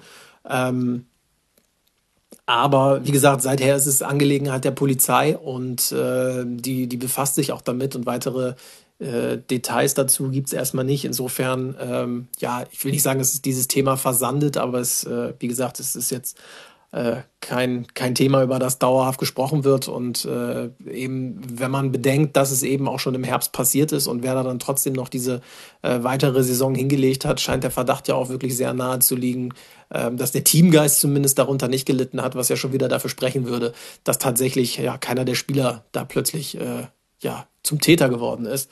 Ähm, schauen wir mal, wie die Sache weitergeht. Äh, Wir lassen uns da auch überraschen, ob da jemals äh, ans Licht kommt, wer es denn letztendlich war. Ähm, Es ist auf jeden Fall kein Thema, was hier irgendwie weggelächelt wird. Ähm, Aber es ist jetzt auch nichts, was äh, die tägliche, ja, tägliche Arbeit aller Beteiligten bestimmt. Ja, ich finde es nach wie vor trotzdem einfach, es ist, es ist Crime, es ist spannend, es ist einfach, sowas denkt man nicht, dass sowas passiert in der Bundesliga bei einem Verein. Er hat ja gesagt, dass es auch im Safe da war, das finde ich auch interessant. Und ich frage mich, ob nicht Borowski, der Tatortkommissar, ich weiß, der ist, glaube ich, jetzt mittlerweile im Ruhestand, aber könnte der nicht nochmal da jetzt eingreifen und nochmal in der, in der Werder-Kabine Ermittlungen aufnehmen? Das das würde ich begrüßen. Auf jeden Fall. Also es ist, ähm, meine Malte ja auch eine Geschichte, die sich eher so äh, natürlich dann mit geringen Geldbeträgen vermutlich, aber eher so in der Kreisklasse abspielt. Und sowas dann in der Bundesliga zu, zu hören, äh, zu erleben, ist natürlich auch nochmal speziell. Scheint aber ja auch keine besondere Unruhe da in die Mannschaft zu bringen. Ähm, und äh, ja, ist ja auch vielleicht sowas äh, mit dieser hanseatischen Ruhe, die da in Bremen ja auch äh, einer der Erfolgsgaranten ist seit Jahren, ähm, wird da ja damit umgegangen und äh, ja, ich meine, es ist natürlich wahnsinnig schwer, sowas zu ermitteln, vermutlich. Äh, und es ist immer noch sehr im Dunkeln, was da jetzt genau passiert ist. Ähm, es gab ja so einen Tag der offenen Tür, der da irgendwie, wo es äh, hätte sein können, der Tatzeitraum, aber es ist natürlich, ähm, natürlich schwierig. Ja, Tag dort und Tür anscheinend auch beim Safe. Also man weiß nicht, was da genau passiert ist. Wahrscheinlich auch keine Kameras in der Kabine aufgrund der Privatsphäre. Also, hm, naja, das, ich, ich könnte mir schon vorstellen, dass das nochmal irgendwie aufgeklärt wird. Wer weiß. Ja, Schauen wir mal. vielleicht. Der SV Werder Bremen. Zu Gast nächste Woche im Olympiastadion am Samstag bei der, beim Comeback von Paul Dardai. Wahnsinn, auch unfassbar eigentlich. Es ist, es ist, man fühlt sich auch da wieder in so einer Zeitschleife gefangen, ja? Ja. Es ist irgendwie total verrückt. Aber gut, irgendwie lass uns das mit Humor nehmen und nach vorne schauen. Was anderes bleibt einem ja auch gar nicht übrig. Und ein Club, der sehr eng verbunden ist mit dem SV Werder, ist ähm, St. Pauli. Der FC St. Pauli, der in der zweiten Liga für Furore gesorgt hat, bis zu diesem Spieltag wirklich eine unfassbare Siegesserie hingelegt hat. Zehn Siege in Folge. Und es hätte der Rekord gebrochen werden können, eingestellt werden können, wie auch immer. Und leider, leider hat es nicht geklappt, aus Sicht vieler St. Pauli-Fans. Auch ein Heimspiel auch noch geht verloren gegen Eintracht Braunschweig 1 zu 2. Aber trotzdem eine unfassbare Geschichte, die da geschrieben wird. Und die der neue Coach Hürzeler, heißt er ja, glaube ich, da mit natürlich geformt hat. Ein Mann, der aus dem bajuwarischen Gefilden kommt und dann installiert wurde bei St. Pauli und eine so unfassbare Erfolgsgeschichte geschrieben hat. Das ist wirklich unglaublich. Und jetzt steht das Hamburg-Derby an. Da haben wir aufgrund anderer Ereignisse auch noch groß darüber berichtet. Ich hoffe, dass es da diesmal nicht wieder so Schlagzeilen gibt wie vom letzten oder nach dem letzten Derby dann Hamburg. Aber jetzt, kommende Woche steht es an. Und wenn St. Pauli das gewinnt, dann sind sie halt ganz nah dran. Das hätten sie jetzt auch schon dieses Wochenende schaffen können, weil der HSV hat wieder die große Aufstiegsflatter und verliert gegen Kaiserslautern da mit, mit 0 zu 2. Das kann man schon mal machen. Auf dem Betzenberg verliert man schon mal. Aber ähm, das wird nochmal ein heißes Rennen. Düsseldorf hat sich heute nochmal wieder reingebracht ins Rennen, weil sie da den Tabellenführer geschlagen haben. Aber es ist, also ich würde es, wenn, dann natürlich Pauli gönnen, ist ja völlig klar. ja, in Hamburg sind bei uns da die Leidenschaften und äh, die, äh, wie sagt man, ähm, ähm, Sympathien? Sympathien, Dankeschön, sind da klar verteilt. Äh, ja. ja, ist auf jeden Fall auch relativ spannend in der zweiten Liga. Darmstadt immer noch Tabellenführer mit 58, vier dahinter Heidenheim auf Platz 2, wäre auch ein spannender Bundesligist mal nächstes Jahr. Und ähm, dahinter der HSV auf Platz 3, Relegation gerade. Das hat ja letztes Jahr nicht geklappt mhm. in der mhm. Relegation für den HSV. Ganz liebe Grüße. Und das ist ein Punkt hinter Platz 2 sind die, äh, ist der HSV und danach Düsseldorf und Pauli mit jeweils 47 Zählern. Also sechs Punkte sind es auf den Relegationsrang. Aber klar, der St. Pauli kann da im Stadtderby auf jeden Fall äh, Big Points machen, wenn man nochmal oben angreifen möchte. Und ich persönlich, ja, würde mich da auch freuen, wenn das klappt, ehrlich gesagt. Wobei Grüße ich mir zum Beispiel, wenn, wir müssen ja jetzt ein bisschen härter als Position mit einkalkulieren. Wenn wir jetzt Relegation spielen, würde ich mir, glaube ich, eher den HSV wünschen, tatsächlich als St. Pauli. Weil St. Pauli finde ich dann auch ein bisschen ah, eklig. So mit Millantor und so, da tun sich die Hertha generell schwer. Ja. Ich erinnere nur an das Pokal aus in der ersten Runde gegen Braunschweig. Ist ja so ähnlich, so ein Tollhaus. Ja. Und dann lieber gegen den HSV, der immer so eine nervliche äh, Flatter kriegt, wenn es Richtung erste Liga geht. Haben auch den psychologischen Vorteil einfach aus, der ja. letzten, aus dem letzten Jahr. Und äh, da kann Plattenhardt dann auch nochmal vielleicht äh, Wahnsinn, vielleicht einen positiven Abgang oder so feiern. Oder jemand ah, anders. Gott, oh Gott, oh Gott, oh Gott. Ja, wow, was für, was für eine Woche, was für, was für, für eine verrückte Zeit irgendwie gerade, finde ich, im Fußball Geschäft. Also allein diese ganze Geschichte jetzt mit Hertha, dann hast du die, die, die Bayern, die da irgendwie total ausrasten. Also wirklich gerade richtig viel geboten im Saisonendspurt. Und ich habe das Gefühl, es bleibt auch noch so heiß. Also da, ja, da sind noch nicht die letzten Geschichten geschrieben. Ich glaube auch. Wer weiß, vielleicht kommt ja auch sogar noch Dortmund an den Bayern vorbei. Was passiert dann wirklich? Was passiert dann, wenn die Bayern auch noch den Meistertitel verspielen, ne? Das, das wäre krass, eine Saison ohne das Titel. Das wäre wirklich krass. Weil dann ist, dann würde ich jetzt mal schon 100 Euro draufsetzen. Fiktiv natürlich nur. äh, dass dann Salihamidzic auf jeden Fall weg ist. Ja. Da, da müsste wirklich also, einiges ändern. Ja. Weil Tuchel können sie nicht entlassen. Der ist ja erstmal, also. ja. Der, der wird sich da einiges in seinen Vertrag reinge, reingekritzelt äh, lassen ja, haben. Auf jeden Fall. Alle Eventualitäten. Auf jeden Fall. Ja, und dann bleibt ja die Frage, wo Nagelsmann vielleicht mal landet. Zum, zur neuen Saison und so. Tja, ja ich habe gelesen, seine Freundin hat erstmal ihren neuen Job bei BMW nicht angetreten. Gibt's da offen, gibt's da schon vielleicht erste Bestrebungen wegzuziehen? Nach England? Fragezeichen. Ja, das Was? ist ähm, alles die große Frage. Wir können mal kurz noch ein, als, äh, zum Abschluss dieser 126. Doppelspitze-Folge mal kurz aufs Restprogramm von den Bayern schauen und sehen, dass sie noch drei Auswärtsspiele haben gegen Mainz, Bremen und Köln und zu Hause eine gewisse Mannschaft aus Berlin empfangen, namens Hertha BSC, dann Schalke und Leipzig. Tabellarisch betrachtet ist natürlich Leipzig der schwerste Gegner. Von der Überraschungspotenzial ist natürlich auch immer Köln auswärts schwierig und auch Mainz. Und auch in Bremen, also je nachdem, wie Bremen noch so in Fahrt kommt, nachdem sie von, ja. von der Hertha jetzt am kommenden Samstag wachgerüttelt werden, mit einer Auswärtsniederlage, ähm, können sie da vielleicht, äh, also ich meine, ja. Bremen-Bayern ist natürlich auch ein, ein Duell, da klingen, klingen die 90er Jahre und, und andere Jahrzehnte vermutlich, klingen da an. Ähm,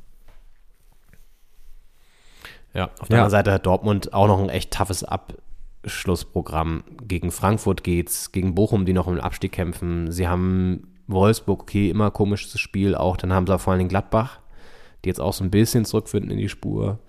Augsburg und Mainz, na gut. Aber ja, ich meine, ja. Allein, dass man da jetzt nochmal drauf guckt auch, ne, ist auch schon, auch schon wieder gut.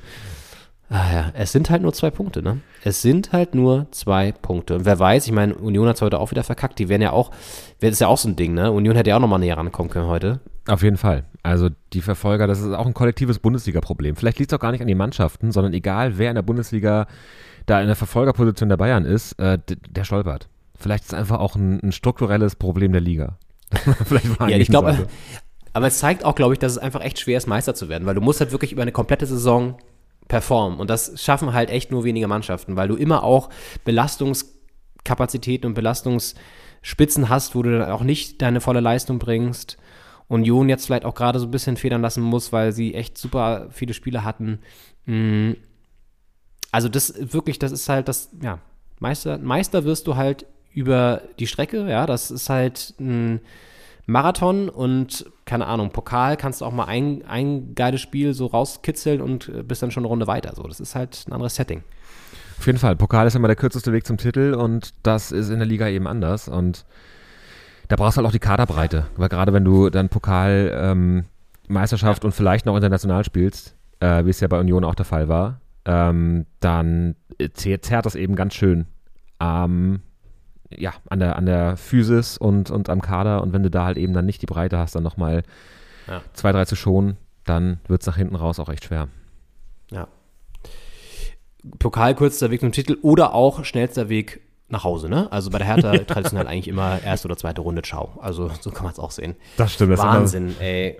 Da habe ich heute auch noch mal dran erinnert, dass Hertha, so ging die Saison ja schon beschissen los, Henning. Wir in Braunschweig. Also Ja. es war ein schöner Trip, aber das Spiel war halt einfach schon, dass man eine böse Vorahnung hatte für diese Saison.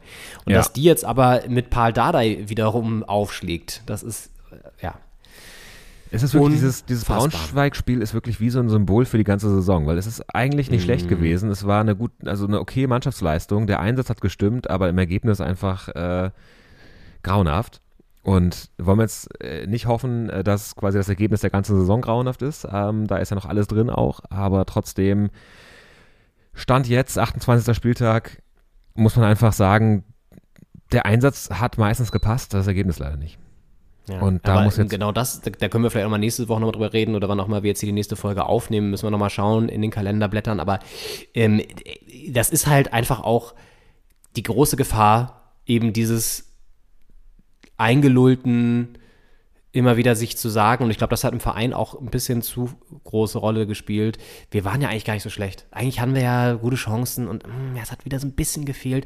Ja, gut, aber am Ende stand halt wieder Niederlage so. Und das war die letzten zehn Spielen waren es halt viel zu viele Niederlagen so. Also so, das ist halt extrem gefährlich und ich glaube, da wurde auch zu, zu lange nicht ernsthaft wirklich mal konsequent was gemacht. So, aber ja, jetzt schauen wir, wie es mit Dada weitergeht. Ich will jetzt hier nicht das nächste Fass noch aufmachen, aber es ist, glaube ich, das war auch ein Grund, warum es letztendlich so runtergegangen ist. Dieses gefährlich wabernde, nicht wirklich mal Klartext redende, zu sagen, uns fehlt die Qualität, wir müssen da jetzt einfach auch echt hart aufpassen und es hilft eben nicht, wenn wir da so ein bisschen mithalten, sondern man muss halt einfach auch mal dann die Punkte einfahren und dann vielleicht auch mal ein Kackspiel abliefern, aber dafür gewinnen.